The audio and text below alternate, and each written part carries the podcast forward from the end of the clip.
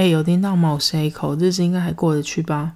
在出国之前，大部分的人其实都是从电视剧、电影认识其他国家的文化。比如说，去日本一定要去涩谷最著名的街口菜店；到镰仓一定要去镰仓高校站前站旁的平交道拍张照片，向灌篮高手致敬一下。我在二零一八年去伦敦、巴黎之前，刚好看了《不可能的任务：全面瓦解》这部电影。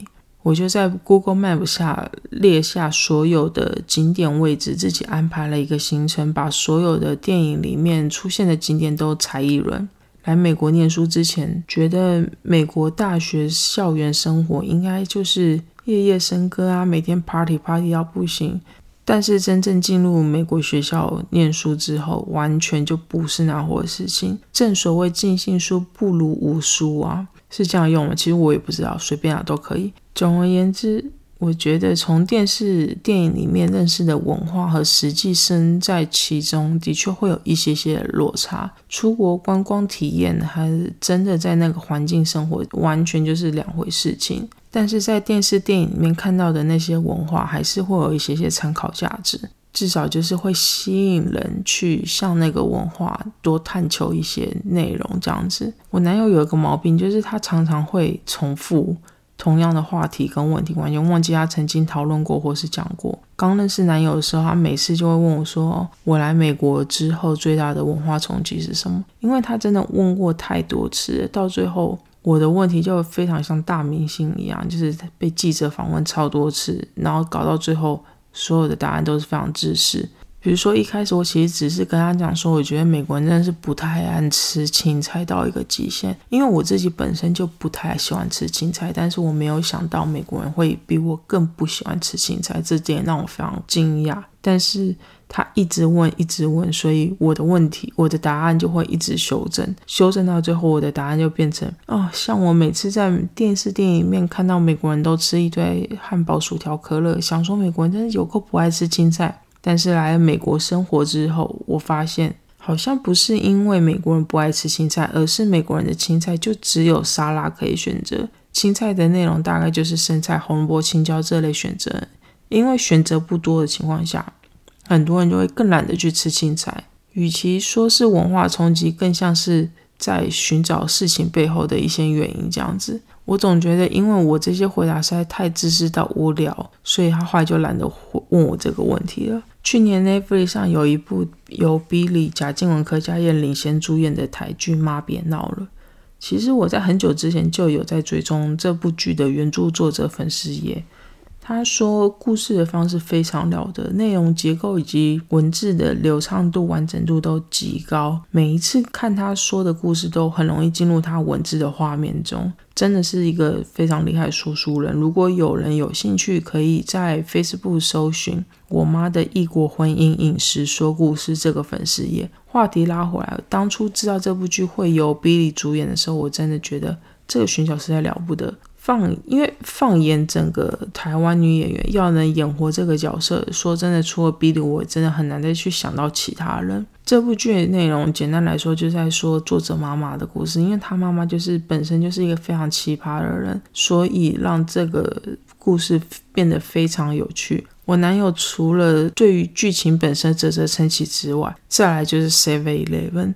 贾静雯饰演的大女儿就是作者本人，她时常都会到她家附近的 Seven Eleven 内坐着赶稿。男友第一次看到的时候就是大惊，高八度的问说：“这是 Seven Eleven？你们台湾人会去 Seven Eleven 坐着打发时间？所以在台湾的 Seven Eleven 跟美国的星巴克是一样高级。你有去过美国的 Seven Eleven 吗？正常的美国人根本就不会去 Seven Eleven 打发时间啊。”我一边强调，不是每个台湾的 Seven Eleven 都像是剧中那样有座椅区，同时 Google 一堆台湾特色 Seven Eleven 的店型给他看，让他知道台湾便利商店就是什么都有，什么都不奇怪。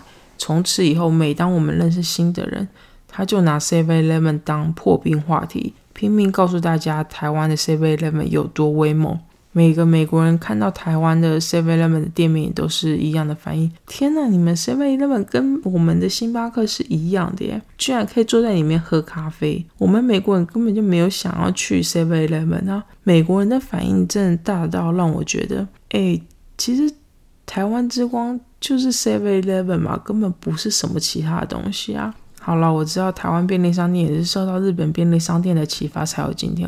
我也是有尝试强调这一点，试着平衡报道，希望老美不要以为台湾便利商店就是原创。但是老美好像根本就不在乎这件事情，他们只在乎哪一天要是去亚洲一定要逛 Seven Eleven，就各种便利商店。我想我有尽力行销台湾跟日本的便利商店了。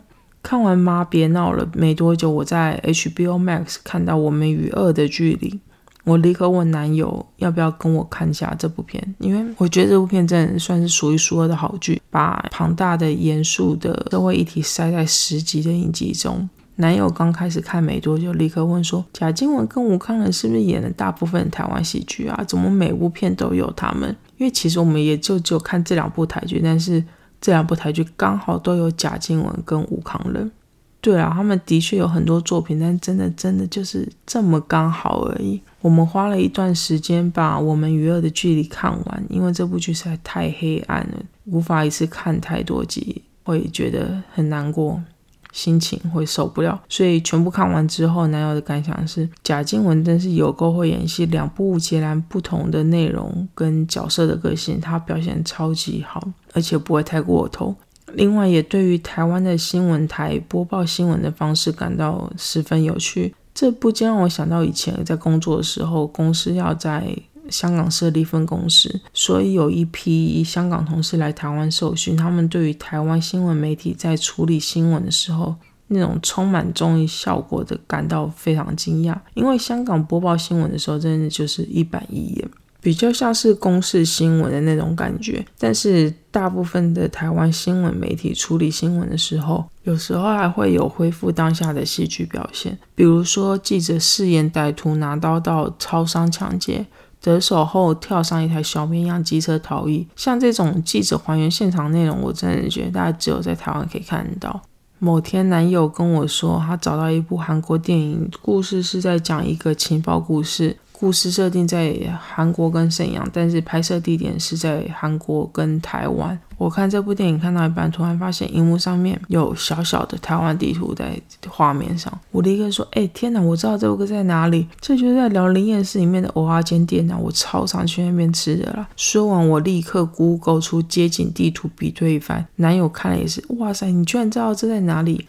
然后他就说他有机会也要尝试一下去吃这家店的蚵仔煎。老实说，我是可以带你去啊，但是我真的不太确定你可以接受蚵花煎口感，因为他是连坡霸都不吃的人呢。其实台剧在这几年真的进步很多，无论是剧本啊、导演、演员，还有许多幕后的工作者，都对品质有要求，这真的让台剧的可看度高非常多。真心希望台剧可以继续努力成长、发扬光大，这样才可以用戏剧好好的介绍台湾给外国人认识认识。然后也可以让外国人从台湾的戏剧里面认识更多台湾的风景、人文、人情等等。毕竟戏剧真的是一个很好推销当地文化、当地风景的一个媒介啊。这礼拜我去看了《沙赞：众神之怒》，老实说，一直以来我都是比较喜欢漫威大于 DC。DC 系列电影最喜欢大概就是《九可》跟《神力女女超人》吧。几年前看完《沙赞》第一集，觉得算是 DC 电影里面还算 OK 的电影了。但是，唉，人生就是怕这但是啊。第二集我看完，真的替整部片觉得尴尬，尤其是主角的表现。我说真的，他真的可以表现更好啊。因为我觉得小演员的表现都比他有层次感太多了。除了演员的演技尴尬之外，剧情也是让人觉得，哎，什么东西啊？看完《蚁人》，其实我已经有够觉得莫名其妙，但是看完《沙赞：众神之怒》，更是让我觉得，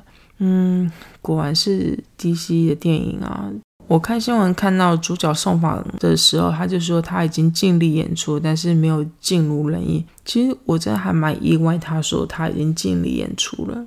如果尽力演出都还这么尴尬，我想真的就只能这样吧。诶，接下来我要说的内容可能有一点点微暴雷，如果不想知道内容的人就直接跳出去哈。谢谢你们的收听，下次聊诶，我要开始哦。好，我就是要忍不住的想要抱怨，因为我是那种看电影之前任何评论、预告片或是故事大纲都不会看的人。大部分的时候都是盲看一部电影。如果对某部片非常陌生，顶多就是看一下 IMDB 或是烂番茄，决定要不要看。像这种大概可以知道是什么类型或是内容电影，我几乎都不会去看预告片。看沙赞前，我和男友去吃饭，吃到一半，男友就随口说：“哦，沙赞这部片的评价一半一半呢。”我还回答说，嗯，其实我也不意外，毕竟我对 DC 的电影版就是没有很大的期待，只是因为第一集让我的感觉还不错。他立刻接着说，哎，我还听到一个谣言哦，谁谁谁会出现在电影里面。我听完立刻瞪大眼睛看着他说，嗯，我不想知道。他马上说，啊，只是谣言啊，可能不是真的啊。我内心想说，八成就是在彩蛋的时候会出现吧。没有，我看电影看到一半，那个人就出现了。我当下真的是立刻秒懂黄伟晋的心情，我很想跟黄伟晋一样呐喊，说我立刻爆炸，我立刻要嘶吼，靠靠靠，爆雷是爆个屁呀！电影以及就还好而已，唯一可能的爆点居然是被爆雷，我真的觉得搞屁啊，到底。一出戏院，我立刻跟男友说：“希望你没有跟我讲说谁谁谁会出现。这部电影唯一可能好看的点都变得不有趣。”好，我想大部分人可能都不知道黄伟晋的梗是什么东西。简单来说，黄伟晋是五间情的其中一个成员，也是娱乐百分百的主持人之一。他之前在直播分享。嗯，他送修手机的故事，结果超浮夸的说：“我立刻爆炸，我立刻要嘶吼。”因为真的太浮夸了，所以就被一堆人做成一堆美音。如果有兴趣，可以 Google 黄伟晋，我立刻爆炸，就可以找到一堆新闻跟影片。好了，总而言之，大家真的不要乱爆雷，好不好？这是一个很不好的行为，真的要改掉这个不好的行为，好吗？好了，今天就讲到这边。如果有任何想法建议，可以留言或者私信和我说。谢谢大家，下次聊，拜拜。